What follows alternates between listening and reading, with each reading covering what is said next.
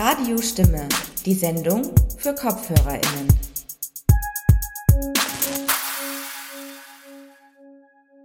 Was passiert, wenn queere Menschen in Wien wohnungslos werden? Inwiefern sind sie besonders von Diskriminierungen betroffen? Welche Angebote für sie gibt es? Und wo werden bisher queere Menschen buchstäblich im Regen stehen gelassen? Das sind einige der Fragen, denen wir uns in der heutigen Sendung widmen werden. Herzlich willkommen bei Radio Stimme, der Sendung der Initiative Minderheiten.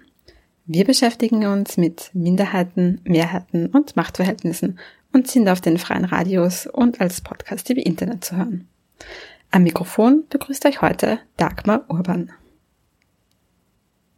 In der Sendung heute hört ihr zwei Beiträge, die sich dem Thema Wohnungslosigkeit bzw. Ankommen in Wien widmen. Und zwar konkret, wenn es um queere Betroffene geht.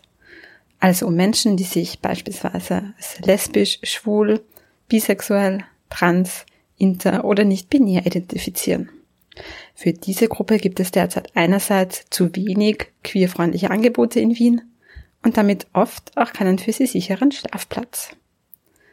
Andererseits gibt es aber auch immer mehr Menschen, Initiativen und Organisationen, die in der Verbesserung dieser Situation arbeiten und queerfreundliche Kontexte schaffen und sich vernetzen. Genau dazu werdet ihr heute mehr hören. Auch das Zusammenspiel von Antiqueeren mit rassistischen Diskriminierungen spielt beim Thema Wohnen eine große Rolle. Im zweiten Teil der Sendung beschäftigen wir uns daher konkret mit der Situation queerer Geflüchteter in Wien und der Arbeit der Organisation Queerbase zum Thema Wohnen, aber auch ganz grundsätzlich. Im ersten Beitrag hat sie nun gleich einen Überblick über die Situation queerer Menschen ohne Wohnung in Wien. Dafür habe ich mit Marlene Mutschmann-Sanchez, Sozialarbeiterin bei der Volkshilfe Wien, gesprochen. Ein zweites Interview habe ich mit zwei der OrganisatorInnen einer Veranstaltungsreihe zum Thema geführt, und zwar mit Bas Wallisch und Theresa Wintersteller. Beide unter anderem ebenfalls SozialarbeiterInnen sowie auch in queer-feministischen Kontexten aktiv. Queere Menschen sind überdurchschnittlich oft von Wohnungslosigkeit betroffen und erfahren dann in den Unterstützungsstrukturen der Wohnungslosenhilfe oft weitere Diskriminierungen oder finden überhaupt kein für sie passendes Unterstützungsangebot. Über dieses Problem gibt es in Österreich und in Wien im Unterschied zu anderen Regionen noch relativ wenig Bewusstsein und noch weniger explizite Unterstützungsstrukturen. Daher hat im Frühling erstmals eine Veranstaltungsreihe stattgefunden, die Expertinnen und Sozialarbeiterinnen, aber auch Aktivistinnen zu diesem Thema vernetzt hat. Dort hat auch Dr. Alex Abramowitsch seine Forschung zum Thema präsentiert. Er beschäftigt sich in Kanada seit vielen Jahren als Wissenschaftler und Aktivist mit dem Thema und arbeitet am Zentrum für psychische Gesundheit und Sucht der Universität Toronto. Er hat herausgefunden, dass sich beispielsweise 25 bis 40 Prozent der wohnungslosen Jugendlichen in Kanada als LGBTQIA identifizieren. Seine Ergebnisse verdeutlichen auch, wie wichtig und dringend politisches Handeln und Unterstützungsstrukturen gerade auch für die psychische Gesundheit der Betroffenen ist. In der York-Region, in der Alex Abramowitsch geforscht hat, wurden bei 60 Prozent der queeren wohnungslosen Jugendlichen Depressionen diagnostiziert. 80 Prozent hatten im Laufe eines Jahres Suizidgedanken und 40 Prozent schon einen Suizidversuch hinter sich. Auch aufgrund dieser Zahlen gibt es jetzt neue Unterstützungsstrukturen in Kanada. Kürzlich wurde eine erste Studie veröffentlicht, die sich mit Jugendlichen in Europa, die queer und wohnungslos sind, beschäftigt. Und die ersten Zahlen zur Problematik sind grundsätzlich vergleichbar mit denen in Kanada. Zur Situation in Wien gibt es zwar noch keine konkreten Zahlen, aber SozialarbeiterInnen und ExpertInnen, die die Situation aus der Praxis kennen. Mit drei von ihnen habe ich für diesen Beitrag Interviews geführt. Eine meiner GesprächspartnerInnen ist Marlene Mutschmann-Sanchez, Sozialarbeiterin und derzeit bei der Volkshilfe Wien in der Wohnungslosenhilfe tätig, konkret im Projekt Betreut Wohnen, auch BEWO genannt. Bei diesem Angebot werden wohnungslose Einzelpersonen in eigenen Wohnungen unterstützt und betreut, hauptsächlich in Gemeindewohnungen. Sie erklärt uns erstmal, wie die Wohnungslosenhilfe in Wien überhaupt grundsätzlich organisiert ist. Also grundsätzlich teilt sich die Wohnungslosenhilfe in Wien in drei Bereiche. Ähm, es gibt der einen Seite den niederschwelligen Bereich, der ist eben vor allem für obdachlose Personen, die ähm, auf der Straße schlafen, ähm, zuständig. Da gibt es Tageszentren, wo sie sich aufhalten können, die Grundbedürfnisse stillen können. Es gibt Wärmestuben im Winter. Ähm, es gibt Notquartiere im Winter. Ähm, es gibt Streetwork und es gibt sogenannte Chancenhäuser. Das sind so kurzfristige Wohnhäuser, wo ähm, genau, man sich einfach mal ankommen kann und eine Perspektive erarbeiten kann. Aber es ist jetzt nicht äh, ein Dauerwohnen. Also das wäre nämlich der zweite Bereich, den es gibt, das ist das stationäre Wohnen. Da zählen Übergangswohnheime, Dauerwohnen, das sind dann so, sozial betreute Wohnen ähm, und Zielgruppenwohnen dazu. Also grundsätzlich schon ein Haus mit äh, verschiedenen Wohneinheiten. Und dann gibt es noch den mobilen Bereich, also eben da, wo ich jetzt tätig bin, ähm, wo wir Menschen, in, die schon in eine eigene Wohnung gezogen sind, ähm, betreuen und schauen, dass sie dort wieder ankommen und sich dort gut einleben. Warum sind nun queere Personen besonders von Wohnungslosigkeit betroffen? Weil queere Personen halt einfach in ganz vielen Lebensbereichen Diskriminierung erfahren.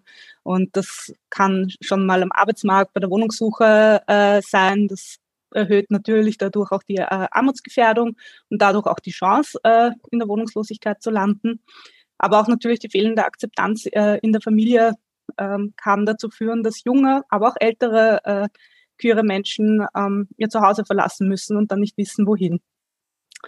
Besonders bei queeren Personen, aber auch äh, bei CIS-Frauen äh, sehen wir in der Praxis das Phänomen der verdeckten Wohnungslosigkeit ganz stark. Sie sind einem viel höheren Gewaltrisiko ausgesetzt, äh, genau, wenn sie auf der Straße schlafen und kommen daher eher bei Freundinnen, Bekannten äh, unter, mh, werden damit einfach auch nicht sichtbar. Das heißt, das Angebot kann nicht so gut auf sie abgestimmt werden.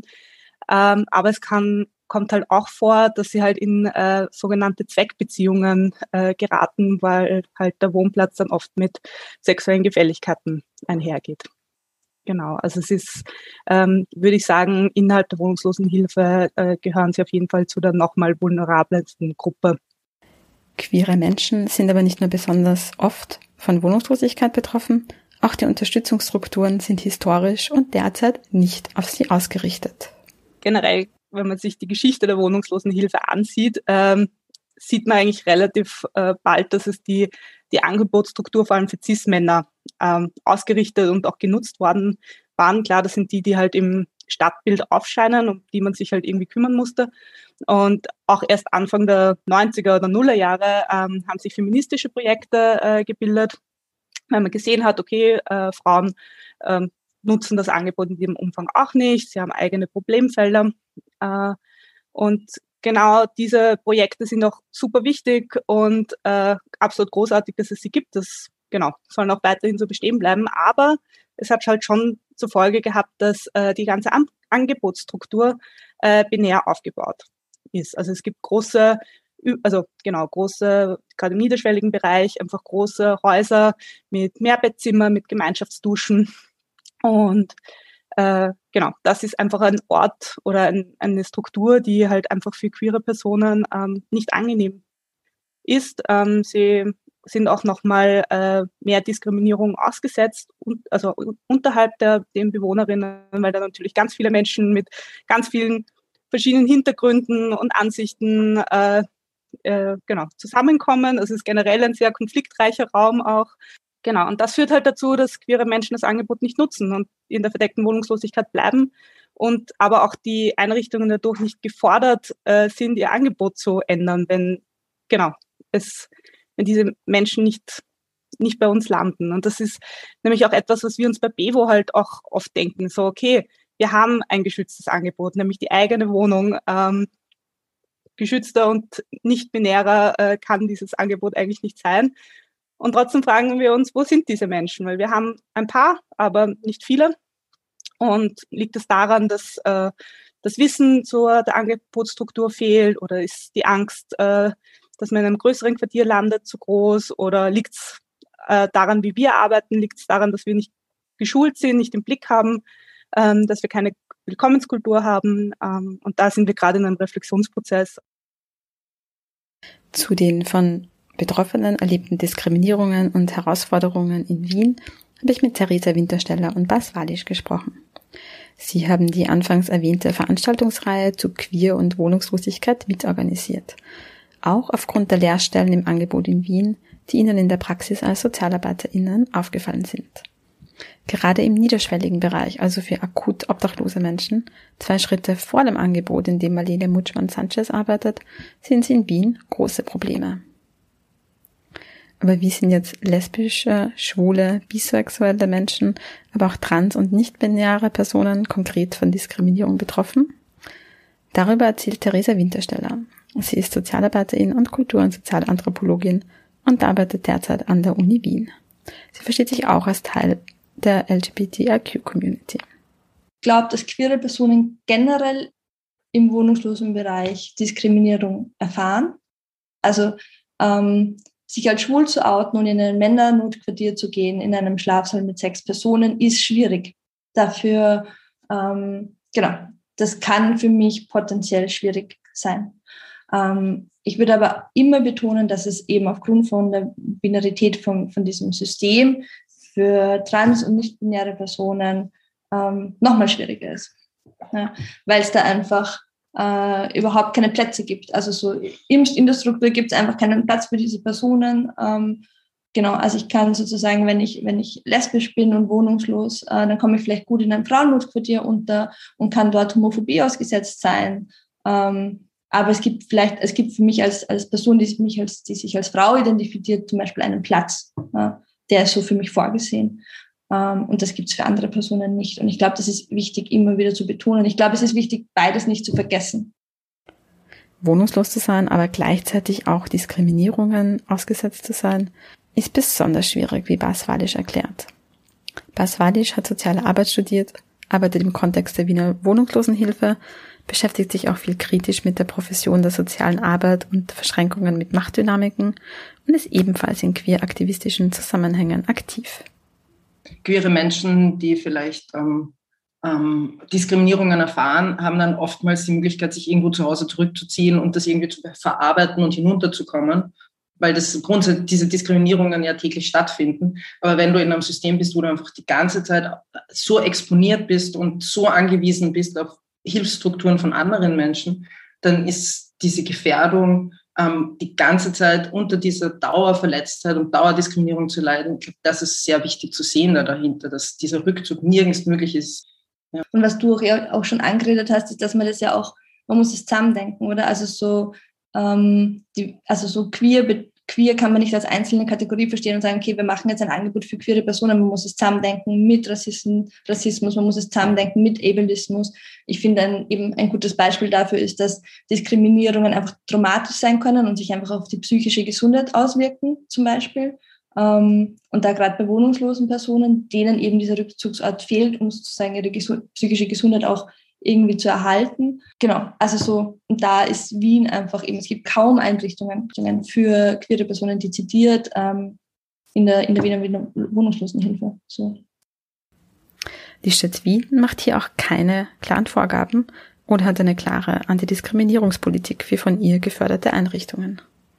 Das Wiener Wohnungslosensystem ist sehr binär aufgestellt ähm, und es liegt an den Einrichtungen, inwiefern sie zum Beispiel nicht-binäre Personen inkludieren oder transgender-binäre Personen in ihre Einrichtungen ähm, lassen. Und dieses binäre System ist total überholt und total queerfeindlich.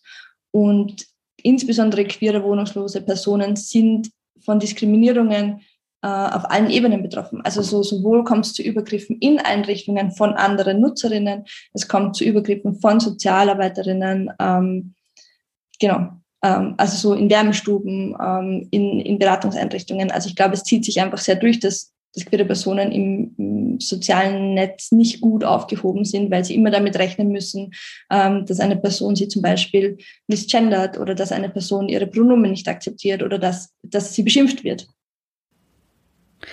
in einer Stadt, die sich gerne mit Regenbogenfahnen schmückt, einen Trans Pride Zebrastreifen hat und Toleranz betont, gibt es gleichzeitig für queere Menschen kein funktionierendes soziales Netz, das sie auffängt, genau da, wo es am wichtigsten wäre. Äh, ja, ich glaube, wir kommen, also wir kommen, glaube ich, beide aus, aus der niederschwelligen Arbeit und ich glaube, deswegen reden wir auch sehr viel darüber ähm, und nicht über den höherschwelligen Bereich. Wir kommen beide auch aus der Arbeit mit nicht anspruchsberechtigten Personen, das heißt Leute, die keinen Zugang zu Sozialsystemen überhaupt haben oder nur sehr wenig. Ähm, und gerade da äh, ist die Situation aber auch sehr extrem. Also gerade da wäre der meiste Schutzbedarf äh, auch für queere Personen, insbesondere für queere Personen. Und gerade da wird am wenigsten gewährleistet. Also ich finde, man kann sich das gut, gut vorstellen, wenn man sich eine Wärmestube anschaut, ähm, eine, vor allem eine der größeren äh, Wärmestuben. Ähm, und da als queere Person reinzugehen, ist, ähm, ist sehr schwierig. Es gibt keine Klos für die Personen. Sie sind, ähm, äh, sie werden beschimpft von anderen Nutzerinnen zum Beispiel. Ähm, da zum Beispiel würde ich sagen, wäre schon wichtig, äh, auch Angebote zu schaffen, die für queere Personen, eventuell müsste man da auch noch differenzieren, ähm, aber die für queere Personen ähm, da sind, so, und die nur queeren Personen zugänglich sind, um einfach ein bisschen einen saferen äh, Raum anzubieten für diese Zielgruppe. Ähm, ich glaube nicht, dass es die Lösung ist, äh, Angebote für queere Personen zu schaffen und den Rest so weiterlaufen zu lassen, äh, wie es zurzeit ist.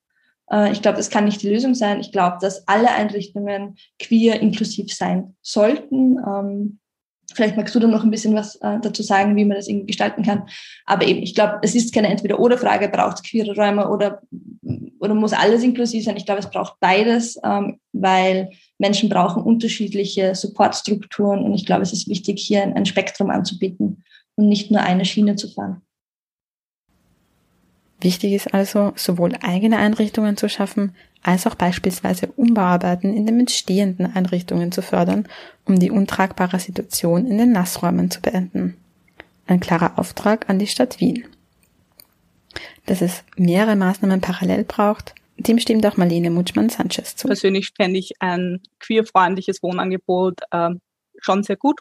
Also die Volkshilfe arbeitet da auch gerade äh, an einem Konzept. Das, sie stehen im Austausch mit vielen Vereinen für Gespräche mit der Stadt, aber da gibt es auch noch nichts Konkretes, weil man einfach wirklich schauen muss, okay, was sind die Bedürfnisse und wie können wir die gut abdecken. Ähm, es sollte halt trotzdem nicht so sein, dass es dann halt nur dieses eine Angebot gibt und dort schickt man dann alle queeren Menschen, die äh, genau denen die Obdachlosigkeit drohen, ähm, schickt man die dorthin und die anderen Einrichtungen reflektieren dann nicht ihr, ihr, ihr Konzept. So soll es nicht sein, aber ich finde das grundsätzlich schon mal gut, weil es braucht das jetzt einfach akut.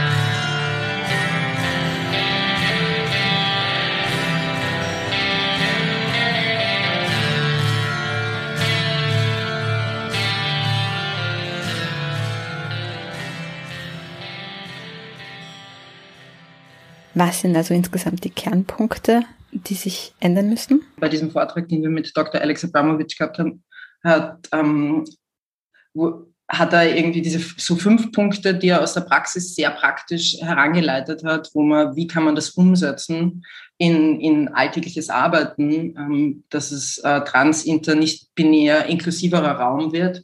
Und ich glaube, diese Aspekte, die er da benannt hat, sind so dieses erste eben das Thema der Dokumentation, dass es da darum geht, ähm, gewählte Namen und Pronomen festzuhalten, damit die auch respektiert werden können und nachvollziehbar sind in Teams auch, ja, damit es da nicht zu Misgendering kommt regelmäßig ähm, und damit auch eine gewisse Form von Beziehungsarbeit einfach stabil sein kann damit es endlich mal Vertrauensbasis geben kann. Den zweiten Punkt, den ähm, Dr. Alex Abramovic aufgebracht hat, war, dass die Frage nach den Pronomen ähm, eine sehr basale ist, um miteinander zu arbeiten, wo er dann gesagt hat, okay, es ist recht einfach, damit zu beginnen, sich selbst vorzustellen und zu sagen, hallo, ich bin Bas, ich verwende keine Pronomen. Wie heißt du und was sind deine Pronomen? Und das ist eine ganz einfache, eine ganz einfache Verdrehung von dem, wie sich soziale Arbeit vorstellt, zum Beispiel in einer sehr direkten Form. Aber es ist so einfach, wenn es einfach mal angefangen wird einzuüben. Und, ähm, und es verbessert in der Arbeit für die Menschen, mit denen man da arbeitet, äh, immens. Ja, vieles. Ähm, den dritten Punkt, den Alex Abramovic angesprochen hat, ist, ähm, dass ähm, die Forderung nach All-Gender-Nassräumen einfach da sein muss, dass genau das, ähm, auch was wir aus der Praxis irgendwie in, in der Vorbesprechung erfahren haben, voneinander, dass wir diese Erfahrung gemacht haben, dass gerade wenn es kaum Möglichkeiten gibt, sich zurückzuziehen, Nassräume, was sind, was einer der intimsten, privatesten Räume ist, wenn man sich ähm, in der niederschwelligen sozialen Arbeit in Wien diese Nassräume vorstellt, dann sind das Gruppenräume, wo es oft ähm, kaum abgetrennte Duschen gibt. Auf jeden Fall sind viele Menschen, die wenig Zugang zu diesen Nassräumen haben, gemeinsam in Räumen. Und also ist einer der wichtigsten Dinge, dass man sagt, okay, es gibt hier ein Private Space, eine Form, wo man einfach kurz in Ruhe sein kann und ähm, sich vorbereiten kann auf diese Welt da draußen, mit der man die ganze Zeit konfrontiert ist. Ähm, den vierten Punkt, den es dann dazu noch gibt, ist ähm, das Gestalten des Raumes, also sowas wie ein Pool von queeren Informationsbroschüren, Büchern ähm, aufzulegen, ähm, das Thema zum Thema machen, Plakate wohin hängen, also irgendwie ähm, die, die, die Offenheit äh, nach außen zu zeigen, irgendwie in einer gewissen Form.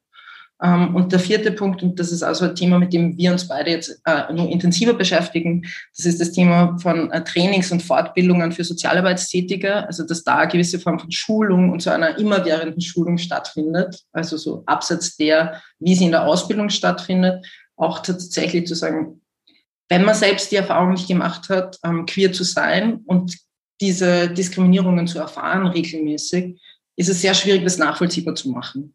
Ähm, deshalb sind, glaube ich, sind diese Nachschulungen ähm, sehr wichtig, um ähm, ähm, safer Spaces aufmachen zu können. Ja.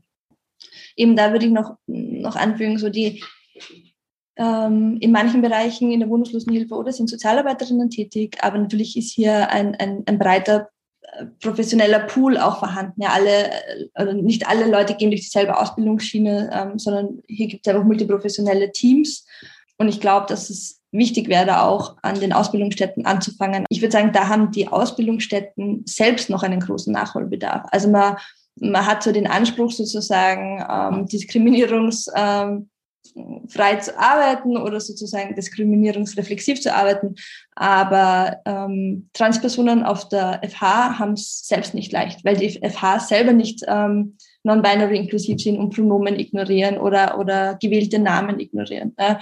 Ähm, also ich würde sagen, oder das wäre auch, glaube ich, eine, ein Appell an die Ausbildungsstätten, sich selber mit diesem Thema zu beschäftigen ähm, und bei sich selber anzufangen, wie sie mit diesen Themen umgehen und wie sie ähm, queere Personen äh, durch ihre Strukturen, ähm, aber auch in einzelnen Lehrveranstaltungen diskriminieren. Alle drei InterviewpartnerInnen betonen, wie wichtig neben der eben genannten inklusiveren Ausbildung auch mehr Forschung wäre. Beispielsweise wurde in Kanada direkt aufgrund der Ergebnisse der Forschungsprojekte eine neue Einrichtung geschaffen, ein Notquartier bzw. Übergangswohnen für wohnungslose jugendliche Queers. Auch schon aufgrund der noch wenigen Forschungen in Österreich ergeben sich konkrete Ergebnisse. Marlene Mutschmann-Sanchez gibt Beispiele aus ihrer Arbeit. Miriam Tobisch, eine von mir sehr geschätzte Kollegin aus Graz, hat ihre Masterarbeit zu äh, Transpersonen in der österreichischen Wohnungslosenhilfe geschrieben. Und da kam äh, heraus, dass eben gerade die Willkommenskultur in den Einrichtungen sehr wichtig ist. Und das habe ich in der Praxis halt auch schon erlebt, dass allein, weil ich mit einem Regenbogensackerl zur Wohnungsbesichtigung gekommen bin, äh, die Klientinnen oft mit mir geredet haben. Also da, ähm, das wäre zum Beispiel schon mal einfach ein Anfang, wo Sozialarbeiterinnen äh, genau proaktiv das äh, zelebrieren können und so einfach schon mal äh, Raum schaffen können, dass äh, sich queere Menschen äh, willkommen fühlen. Und dann geht's weiter mit äh, genau Konzepte evaluieren und reflektieren. In Bereichen wie beim Angebot betreut Wohnen gibt es also nicht-binäre Schutzräume. Aber leider ist es ein eher weiter Weg bis zu dieser eigenen, sichereren Wohnung. Zuerst muss man in einem Tageszentrum oder beim Beratungszentrum Wohnungslosenhilfe einen Antrag stellen und dann wird in einem Prozess erstmal geprüft, welche Art des Wohnens in Frage kommt. Hier kann man auch Wünsche äußern. Im Moment ist es dadurch, dass es bei uns ja eigentlich eben ein nicht-binärer Raum ist, ist es uns, also ist der Fokus nicht so, so wichtig darauf, mit welche Identität die Leute jetzt zu uns kommen, sondern sie sollen genau in die Wohnung einziehen und sich dort am besten auch sehr wohlfühlen und dort auch bleiben wollen. Und was dann in der Betreuung rauskommt, ist eh, also genau, da kann man eh drauf arbeiten. Die Klientin, mit der ich, genau, mit dem Regenbogensackerl, die hat mir halt einfach so einfach viel erzählt ähm, von Beziehungen, die sie hatte und von der Regenbogenparade. Und das war einfach sehr, da einfach ein, ein, eine vertrauensvolle Ebene, wo ich gewusst habe, okay, äh, wir verstehen uns grundsätzlich gut und sie wird sich auch bei mir melden, wenn ähm, sie etwas braucht. Äh, ich habe jetzt auch bei meinem äh, Schreibtisch eine Regenbogenfahne einfach hingehängt, damit Leute das einfach auch, genau, das quasi erkennen. Ja, ich frage auch oft, ob wir bei der Betreuung auf irgendwas achten äh, sollen und ähm, ja, wenn man halt dann doch das Gefühl hat, dass äh, genau, dass dann mal vielleicht noch ein bisschen mehr ist, kann man ja auch äh, einfach auch nachfragen und sensibel sein, aber genau, jetzt auch niemanden zwangsouten wollen. Warum gerade auch für die queere Community die Schaffung von neuen Einrichtungen und der Abbau der Queerfeindlichkeit der bestehenden Strukturen sehr dringend und wichtig wäre, erklären Bas Wallisch und Theresa Wintersteller. Vielleicht ist es wichtig, die Problemlage kurz noch sich anzuschauen, dass wenn es kein professionelles Angebot gibt, dann ähm, wird diese Arbeit von Communities getragen.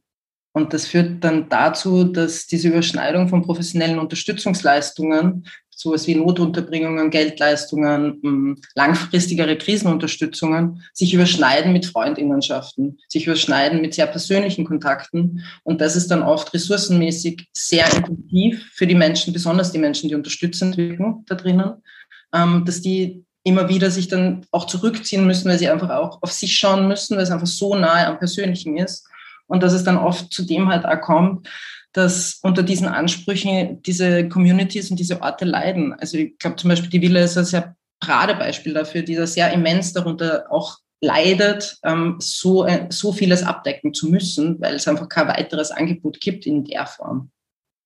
Dem würde ich noch hinzufügen, Communities entlasten, Communities von sozialarbeiterischer Tätigkeit auch eben entlasten, so wie du sagst, ähm, und gleichzeitig Communities einbinden. Also es ist, glaube ich, ganz wichtig, dass wenn, wenn Angebote überarbeitet werden, beziehungsweise neue Angebote geschaffen werden, Communities und Nutzerinnen selber mit einzubeziehen dabei. Also entsprechend über Queers ähm, führt selten zu Angeboten, die Queers dann auch in Anspruch nehmen können. Und was sind positive Beispiele und Vorbilder aus anderen Ländern über das genannte Beispiel in Kanada hinaus? In den USA und in Kanada ist es, ist es viel selbstverständlicher, dass es eigene Einrichtungen für Queers gibt, generell im Sozialbereich. Da ist es einfach viel verbreiteter, dass es queere Wohngruppen gibt, zum Beispiel, oder queere Pensionistinnenhäuser ähm, die staatlich finanziert sind. Also sozusagen wirklich quer durchs Sozialsystem anzuerkennen, okay, es gibt eine Community, die braucht vielleicht Platz für sich und, und das wird angeboten. Wie gut dann das Sozialsystem funktioniert, ist eine andere Frage. Ja? Ähm, also ich kenne ich kenn aus den USA auch ein Beispiel, zum Beispiel, ähm, die, die wohnen mehr oder weniger in einer Halle, aber es ist ein Angebot für queere wohnungslose Personen zum Beispiel. Und, und das ist ganz, ganz wichtig. Und es gibt eine, eine Doku drüber zum Beispiel, ähm, wie die dort, wie die dort tun. Ja. Und es ist, es ist ganz basal, es sind Feldbetten, es ist nicht viel an, an Infrastruktur da, aber es ist eben für eine Zielgruppe, die sich gegenseitig supportet auch.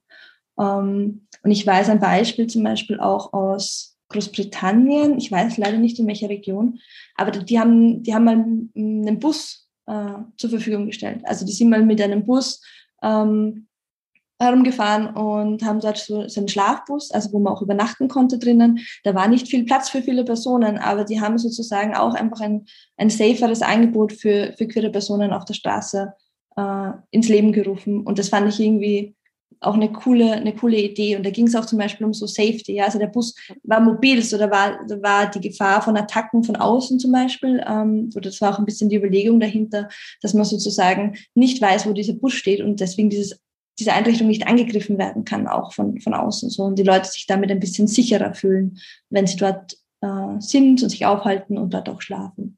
Genau. Das wären jetzt noch andere Beispiele, die mir so in den Sinn gekommen sind.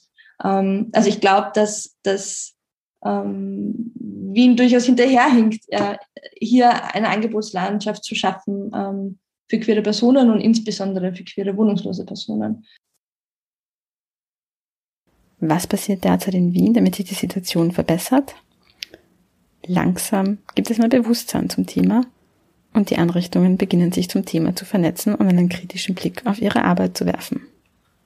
Wir haben dann halt angefangen, mal ein Vernetzungstreffen auf die Beine zu stellen. Ähm, Träger- und einrichtungsübergreifend ganz Wien beim ersten Treffen, das war jetzt im, im Jänner, waren 35 Personen anwesend. Da hat man einfach auch gesehen, okay, es ist kein Randthema mehr, sondern es kommt in allen Einrichtungen vor und wir müssen uns damit auseinandersetzen. Ähm, wir haben da vor allem jetzt einfach mal Vorträge organisiert, äh, tauschen uns aber auch mit verschiedenen Vereinen aus, eben Queerbase zum Beispiel. Ähm, diesen Vernetzungen sammeln wir ähm, vor allem einfach mal Themen, die eh vielleicht in mehreren Einrichtungen äh, auftreten. Eben die eine Einrichtung sagt, hey, wie macht ihr das mit dem Waschraum? Und die anderen sagen, ja, wir machen das so und so. Ähm, oder genau, sagen einfach, naja, bei uns sind die Räumlichkeiten einfach so, deshalb können wir das so machen. Aber es gab halt jetzt auch bis jetzt erst drei Treffen, deshalb kann man sich da, glaube ich, noch nicht so große Ergebnisse ähm, erwarten. Aber es ist grundsätzlich schon mal gut, dass es dieses Treffen gibt, dass es weiterhin organisiert wird, dass wir uns austauschen und ähm, ja, da einfach auch mal äh, das Thema in die Einrichtungen, in die Teams tragen und sagen, hey, wir müssen uns damit auseinandersetzen. Eine solche Vernetzungsgruppe gibt es auch über die Einrichtungen hinaus, mit einem Fokus auf queere Personen bzw. aktivistischere Ansätze und abseits der formalen Strukturen. Man kann extrem viel machen, um, um hier, glaube ich, Bewegung reinzubringen ähm, in der Stadt Wien. Und ich glaube, wir sind nur ein kleiner Teil, ähm, die sich da irgendwie engagieren. Ich glaube, es engagieren sich ganz, ganz viele Menschen und ich glaube, ganz, ganz viele Menschen äh, probieren hier an dem einen oder anderen Rädchen zu drehen. Äh, wir können dann gerne noch sagen, okay, wie kann man bei uns mitmachen? Prinzipiell haben wir uns jetzt ein bisschen ähm, dazu entschieden, einfach ein loses Netzwerk zu sein. Wir treffen uns oder das nächste Treffen ist für den nächsten September angedacht, sozusagen. Wir schicken das dann auch immer aus über, über Verteiler oder E-Mail-Listen. Und wir freuen uns immer, wenn Leute kommen, äh, wenn Leute mit Ideen kommen, wenn Leute sich vernetzen wollen, wenn Leute mit ganz konkreten Anliegen kommen oder einfach nur, um mal zu sehen, okay, wer arbeitet in meinem Bereich auch zu diesem Thema, wer sind meine Allies in diesem System. Die Vernetzung ist also am Laufen. Neben dem Engagement in Einrichtungen und von Aktivistinnen gibt es hoffentlich auch bald klare Schritte der Stadtpolitik, damit queere Menschen in Wien bald nicht nur Regenbogenfahnen vorfinden, sondern auch sichere Orte, wenn sie von Wohnungslosigkeit betroffen sind.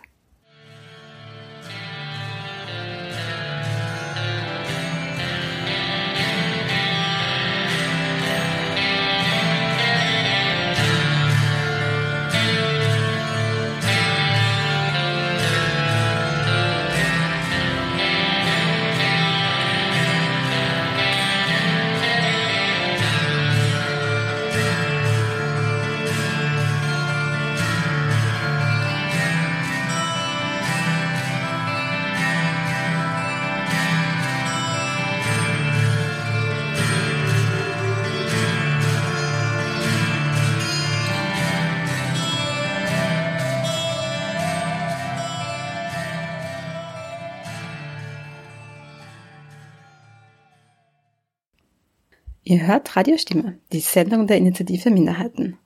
Das war ein Beitrag zu queeren, von Wohnungslosigkeit betroffenen Menschen in Wien. Die Interviews habe ich mit Bas Walisch, Marlene Mutschmann-Sanchez und Theresa Wintersteller geführt. Den Link zum Angebot der Volkshilfe und die E-Mail-Liste zur Vernetzung, die im Beitrag vorgekommen sind, findet ihr auf www.radiostimme.at. Die Musik im Beitrag war The Lost and Forgotten von Helenika. Im nächsten Beitrag spricht Nico Reiter mit Cecile Balbus von der Queerbase über das Thema Flucht und Queerness. Die Queerbase betreut LGBTQIA-Geflüchtete im Asylverfahren, organisiert Therapieplätze und bietet Beratung zum Coming-out. Im Interview spricht Cecile Balbus über die Hürden, die queeren Geflüchteten in den Weg gestellt werden und wie die Organisation Unterstützung bietet. Würden Sie vielleicht zum Einstieg gleich mal die Queerbase als Organisation in ein paar Sätzen kurz vorstellen? Okay. Ähm, so, hallo, mein Name ist äh, Cecil Balbus. Ich bin hier als Beraterin bei Queerbase. Äh, wir sind ein, ein Verein in Wien im sechsten Bezirk. Unser Büro ist in der Türkis-Rosa-Lila Villa und wir unterstützen LGBTIQ geflüchtete Menschen, die in Österreich sind. Das heißt, Menschen, die aufgrund ihrer sexuellen Orientierung und Geschlechtsidentität ihr Herkunftsland verlassen mussten, sind bei uns willkommen und wir versuchen zusammen herauszufinden, wo wir am besten unterstützen können, sei es äh, in der Grundversorgung, im Wohnbereich oder im Asylverfahren. Möchten Sie vielleicht näher darauf eingehen, welche Unterstützungsleistungen Sie genau bieten und äh, welche Menschen quasi zu Ihnen kommen? Mhm. Also zu, zu uns kommen äh, schwule Männer, lesbische Frauen, bisexuelle Menschen, Interpersonen, Transgender-Personen, die in Österreich sich in einem Asylverfahren befinden. Äh, sie kommen mit unterschiedlichen Fragen zu uns. Die meisten, eh klar, betreffen das Asylverfahren, das heißt, sie haben Fragen äh, zum Verfahren selbst, wie das abläuft, Sie fragen uns, ob wir sie vertreten können, insbesondere beim Bundesamt und Fremdewesen, weil das ist die sogenannte erste Instanz im Asylverfahren und da ist äh, keine Vertretung, keine Rechtsvertretung vorgesehen. Das heißt, hier haben wir eine ehrenamtliche Rechtsberatung aufgebaut. Eine Person von uns ist angestellt, aber die meisten, also das sind so im Moment fünf, sechs Personen arbeiten ehrenamtlich und beraten die Leute zu ihrem Asylverfahren in Zusammenarbeit mit Dolmetscherinnen, die auch ehrenamtlich sind, teilweise, teilweise bezahlt, je nachdem, was, ähm, was wir uns leisten können. Die Dolmetscherinnen sind alle aus der LGBTIQ-Community, weil es ganz wichtig ist, dass da keine Retraumatisierung passiert, dass, äh, dass ein Safe Space bleibt. Fragen haben auch geflüchtete Menschen zu der Grundversorgung, weil viele können nicht in den Quartieren bleiben, wo sie sind, weil sie dann Homophobie oder Transphobie ausgesetzt werden und große Angst haben um ihre Sicherheit. Deshalb verlassen viele die, die Quartiere und verlieren aufgrund dessen dann den Zugang zu Grundversorgung. Das bedeutet, sie sind ähm, ohne Geld und ohne Krankenversicherung, was noch wichtiger ist. Und andere kommen eben zu Fragen zum Wohnbereich, weil sie wissen, sie sollten das Quartier nicht verlassen und wollen das auch nicht. Auf der anderen Seite fühlen sie sich nicht sicher und da haben wir in Zusammenarbeit mit Diakonie, mit dem Projekt Lares und mit Tralalobe in Wien ungefähr, glaube ich, im Moment 50 Wohnplätze für LGBTIQ Asylwerberinnen organisiert. Das heißt, wir stellen ein, eine Transferanfrage und die Leute dürfen dann nach Wien in diese sicheren Wohnungen einziehen. Und zu all diesen Fragen, die Sie haben, beraten wir Sie auch in Coming-out-Fragen, weil viele mussten ihre Sexualorientierung oder Geschlechtsidentität versteckt halten, um zu überleben. Und hier im Asylverfahren wird genau das Gegenteil von ihnen verlangt, nämlich komplett out zu sein, in der Lage zu sein, äh, das glaubwürdig darzustellen. Und es braucht Unterstützung es braucht ähm, viele Gespräche, es braucht Vertrauen und es ist ein, ein Grundpfeil unserer Arbeit. Weil Sie vorher auf die DolmetscherInnen eingegangen sind, gibt es bestimmte Sprachen, in denen Betreuung möglich ist oder ist es je nach Nachfrage? Also wir haben selbst im, im Team einige von uns, die Fremdsprachen sprechen. Wir decken in unserem Team derzeit Arabisch, Englisch, Französisch, Spanisch. Und mit den Dolmetscherinnen können wir dann eine Betreuung auf Farsi, auf Georgisch, auf Bengla und auf Russisch anbieten. Ah ja, ganz wichtig habe ich auch vergessen zu erwähnen, dass wir ähm, auch schaffen, im auf Somali zu beraten. Das heißt, es war ganz wichtig, dass insbesondere für die Coming-out-Beratungen die geflüchteten Menschen die Möglichkeit haben, in ihren Mutter, in ihrer Muttersprache das zu reflektieren und zu, zu entwickeln sozusagen. Und deshalb war es auch uns wichtig, dass unsere Dolmetscherinnen aus der Community kommen. Erstens, weil es darum geht, eine ähm, positive Sprache zu sprechen, also keine Sprache, die stigmatisiert ist oder vom Stigma geprägt ist. Sprich, ähm, in manchen Sprachen ist es total schwierig, positive Wörter für Sexualorientierung oder Geschlechtsidentität zu finden. Die meisten kennen noch Schimpfwörter dafür. Und deswegen haben wir dann im Team daran gearbeitet, eine positive Sprache zu entwickeln. Auch damit die Leute sich selbst ermächtigen können und aus dieser Schimpftiraden herauskommen können. Würden Sie vielleicht kurz nochmal drauf eingehen, weil Sie gesagt haben, dass man quasi, wenn man dann da ist, das Coming Out machen muss und das irgendwie so authentisch darstellen muss. Könnten Sie auf das nochmal drauf eingehen? Muss man das irgendwie nachweisen, aus welchen Gründen, dass man geflüchtet ist? Genau, also äh, wenn man ein Asylverfahren stellt, muss man erklären, aus welchen Gründen man sein Herkunftsland verlassen hat. Sei es aus, äh, also es geht immer um Verfolgung gemäß der Genfer Flüchtlingskonvention.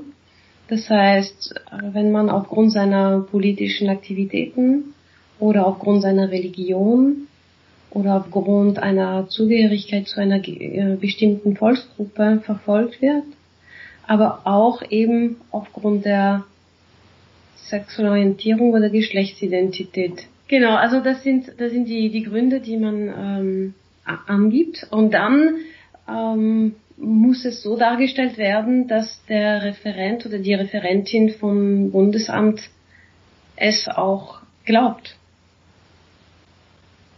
Und wenn es zum Beispiel für eine politische Verfolgung vielleicht Beweise gibt, weil man einer Partei zugehört oder angehört oder weil man gewisse Aktivitäten vorweisen kann, ist es im Bereich sexuelle Orientierung total schwierig zu beweisen.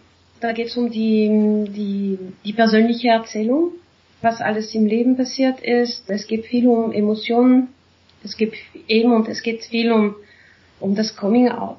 Und da müssen die Leute so sehr persönliche Sachen erzählen. Also für jeden Menschen, der sich outen muss oder geoutet hat, aber wir wissen alle, wie das sich anfühlt, wenn man draufkommt, dass man ein bisschen anders ist als das, was die Norm von uns verlangt. Und es dauert, bis man es für sich akzeptiert hat. Und dass man dann anfängt, mit anderen darüber zu reden.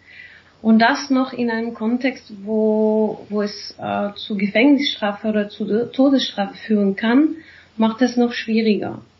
Und all diese Emotionen, die unterdrückt wurden, müssen dann erzählt werden. Und das ist ein, eine Gratwanderung, die sehr schwierig zu vollziehen ist.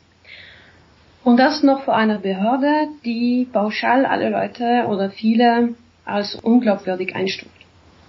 Das ist, das ist wirklich eine, eine sehr schwierige Aufgabe. Das passt vielleicht eher als guter Übergang gleich zum nächsten Thema. Die Frage wäre nämlich, wie überschneiden sich die Betroffenheit von Rassismus und Queerfeindlichkeit und welche Probleme ergeben sich dadurch? Also die, die, die Schnittstellen sind da. Der Rassismus ist sehr stark, er ist, er ist wirklich zu spüren. Die Homophobie und Transphobie sind auch teilweise sehr stark man kann nicht pauschal urteilen und pauschal sagen, okay, die Behörde ist rassistisch oder transphob oder homophob. Aber ähm, manche Menschen, die in der Behörde tätig sind, sind es. Und auch wenn sie wissen, sie dürfen sich rassistisch oder homophob oder transphob nicht äußern, das, das sickert durch. Es ist unterschwellig da. Äh, es ist so wie in der, in der gesamten Gesellschaft. Also struktureller Rassismus ist ein Fakt. Es existiert. Es ist sehr schwierig nachzuweisen. Aber es ist spürbar. Und das macht eben die Stimmung in einer Einvernahme vielleicht schwieriger. Und schafft nicht unbedingt ein Vertrauensklima. Weil man sich die, den ganzen Tag verstecken muss auch in, seinem, in seiner Unterkunft. dann kann man am Tag der Einvernahme nicht 100% offen sein. Beziehungsweise komplett äh, geoutet sein. Und, und das ist etwas, das den Leuten oft äh, vorgeworfen wird. Sie haben hier nicht zu befürchten, Sie können offen mit mir reden, reden Sie offen. Und es, es kann man nicht einfach so, weil die, die, die Angst ist immer da, wer ist der Dolmetscher, kehrt der Dolmetscher zu, zu meiner ähm, zu, zu meiner Herkunftscommunity, wird die Dolmetscherin, der Dolmetscher irgendwas über mich ausplaudern, ähm, werden die anderen davon wissen? Und immer noch ist die Angst da, und wenn ich zurückgehen muss, wissen die Behörde von meinem Land, dass ich aufgrund meiner sexuellen Orientierung oder Geschlechtsidentität ein Asylverfahren hatte? Was passiert mit mir? Also, und das ist das, was wir in unseren Beratungen ähm, versuchen zu durchbrechen, diese, diese Angst äh, und zu zeigen, hey, schau, wir schaffen zusammen ein Safe Space und in dem ähm, versuchen wir dich so zu unterstützen, dass du zumindest einen, einen fairen Zugang zum Asylverfahren hast. Und was wir auch versuchen bei Queerbase, was auch ganz, ganz wichtig ist, eben äh, mit dieser äh, mit dieser Idee, so das Coming Out oder Safe Spaces eine Community aufzubauen. Viele machen hier zum ersten Mal Bekanntschaft mit anderen Schwulen, anderen Lesben, anderen Transgender, anderen bisexuellen Menschen aus ihrem Herkunftsland in Österreich, weil sie dort keine Möglichkeit haben und sich verstecken und ähm, die haben keine Vereine, die haben kein, kein, keine Gruppe, wo sie sich treffen und austauschen können. Und das macht auch einen großen Unterschied, wenn man das Gefühl hat, es gibt eine Gruppe und ich gehöre zu dieser Gruppe und ich kann mit ihnen reden, ähm, ist auch ein, Bestandteil unserer Arbeit. Da werden wir auch viel von äh, Freiwilligen unterstützt, weil das verlangt irrsinnig viel Zeit. Und die letzten Monate konnten wir unsere Aktivitäten nicht durchführen, also wir haben alles eingestellt. Und wir hoffen, dass es jetzt wieder losgeht, also mit Picknick und äh, Ausflüge und Museumsbesuche und so, weil das macht auch sehr viel aus. Was sind so Ihre Erfahrungen mit anderen Institutionen, jetzt zum Beispiel in Wien oder Österreich allgemein? Gibt es da ein Bewusstsein für die LGBTQ-Community? Ähm, es kommt langsam, also es, es bewegt sich einiges in der Wohnungslosenhilfe in Wien im Moment zumindest. Was wir merken zum Beispiel, wenn es um Grundversorgungsquartiere geht, ist, dass die Leute äh, immer mehr an uns herantreten und sagen, hey, wir haben LGBTIQ-Personen bei uns und wir möchten ähm, unsere Arbeit so gut wie möglich machen, deshalb hätten wir gerne einen Workshop. Oder deshalb ähm, hätten wir gern, dass wir zusammenarbeiten und die, die Person zusammen betreuen. Und das kommt immer mehr. Also da, da wird klar sein, wenn wir zum Beispiel sagen, haha, es ist eine Transgender-Person, das wäre wichtig, dass die Person zum Beispiel ein eigenes Bad hat. Das wird nicht mehr als Sonderwunsch angesehen, sondern in den Einrichtungen ist tatsächlich ein, ein Bewusstsein da, warum es notwendig ist und was es für die Person bedeutet. Ob es möglich ist oder nicht, das ist nicht immer der Fall, aber zumindest wird versucht, das so gut wie möglich zu machen und, und das Bewusstsein ist da. Also das hat sich, das hat sich wirklich verändert in den letzten Jahren. Und auch in der Hinsicht, welche Ressourcen finden Sie wären momentan am dringendsten notwendig? Also sei es eben, wie Sie gesagt haben, Workshops anzubieten für ähm, andere Organisationen oder ist es wirklich einfach eher äh, Ressourcen so räumlicher Art, finanzielle Mittel? Hm. Also was wir merken zum Beispiel, wir sind, wir sind von der Stadt Wien gefördert für die Unterstützung und die Betreuung und Beratung von Asylwerberinnen. Und diese Unterstützung dauert dann bis vier Monate nach äh, positivem Asylbescheid. Das heißt, die Leute, die nach sechs Monaten wieder zu uns kommen und sagen, ich habe ein Problem, ich finde keine Arbeit oder ich finde keine Wohnung oder ähm, ich habe Schwierigkeiten mit der Behörde oder ich kenne mich da nicht aus. Ähm, da, dafür für sie gibt es im Moment kein, keine offizielle Stelle in Wien. Also keine dezidierte offizielle Stelle für eine sozialarbeiterische Betreuung von LGBTIQ-Flüchtlinge. Und das fällt, weil, also wir können in der Queerbase so die Leute, die Leute unterstützen, die sind stabil, die haben Fuß gefasst, mehr oder weniger. Manchmal sind die Deutschkenntnisse nicht so weit, manchmal fehlen einfach Sachen. Aber durch die fehlende Betreuung nach, nach dem positiven Asylbescheid, dann äh, verfallen sie wieder in, in die gleichen Schwierigkeiten, die sie vorher hatten. Also mit dem Verlust der Wohnung zum Beispiel, weil irgendwas schiefgelaufen ist oder ähm, weil ein Mietvertrag zu Ende gegangen ist und es schwierig ist, einen Job oder eine Arbeit oder eine Wohnung zu finden, dann werden sie obdachlos und wohnungslos und trauen sich nicht in die großen Quartiere zu gehen oder in Notquartiere zu gehen und landen auf der Straße. Und das ist das, was wir im Asylverfahren bemerkt haben.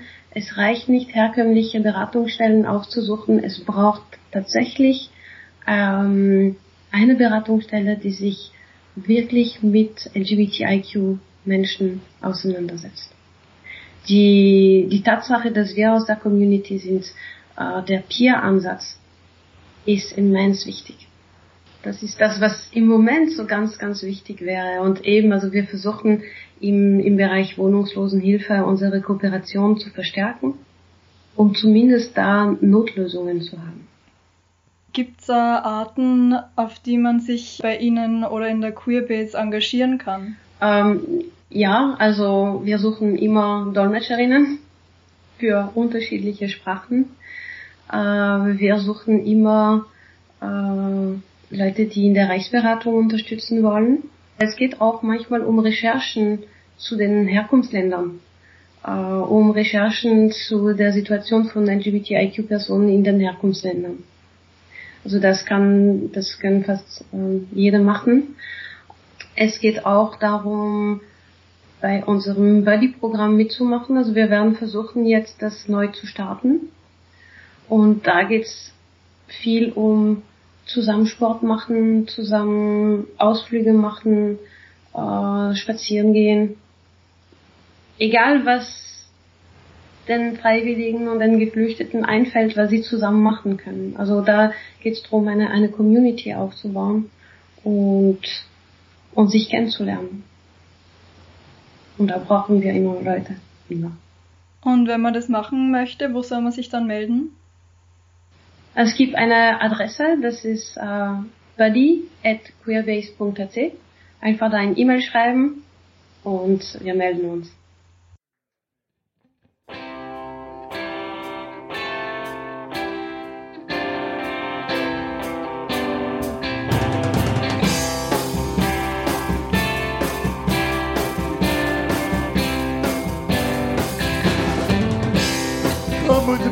Darling, stare into the sun at the distant planets and paramecium, titanium legs to get the job done. We'll live life on the run the days to come. Days to come. Do not go gently, do not tip the ash. We can follow fashion. We can take the lash polish up the dome, put the kettle on. In our happy home. Days to come, days to come. Up in the distance, well right there, I see a light come shining through.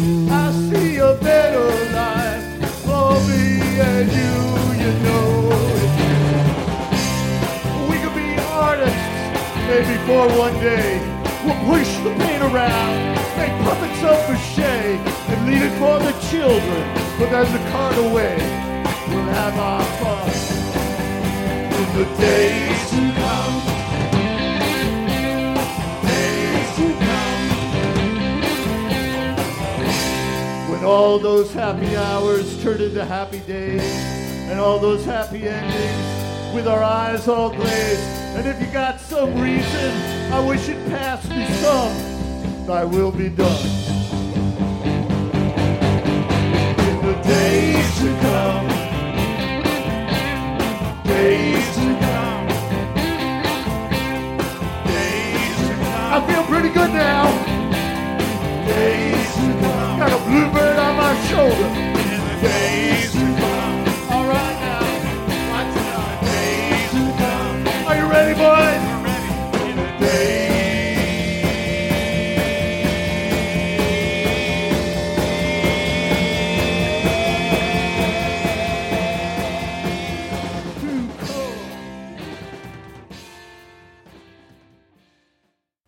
war ein Interview von Nico Reiter mit Cecile Balbus von der Queerbase. Mehr Infos sowie Möglichkeiten zum Mitmachen oder Spenden findet ihr unter friends.queerbase.at. Der Song war The Days to Come von Glenn Morrows Cry for Help. Und damit sind wir auch schon am Ende der heutigen Sendung angelangt. Wenn ihr jetzt Lust bekommen habt, die Sommertage zu nutzen, um beispielsweise am See liegend weitere Radiostimme-Sendungen zu hören, dann könnt ihr in unserem Archiv auf www.radiostimme.at stöbern. Dort findet ihr auch Links zur heutigen Sendung. Zum musikalischen Abschied hört ihr gleich noch We Dove into the Sunrise von Where the Moon Came From und vom Mikrofon verabschiedet sich Dagmar Urban. Habt schöne Sommertage und bis zum nächsten Mal.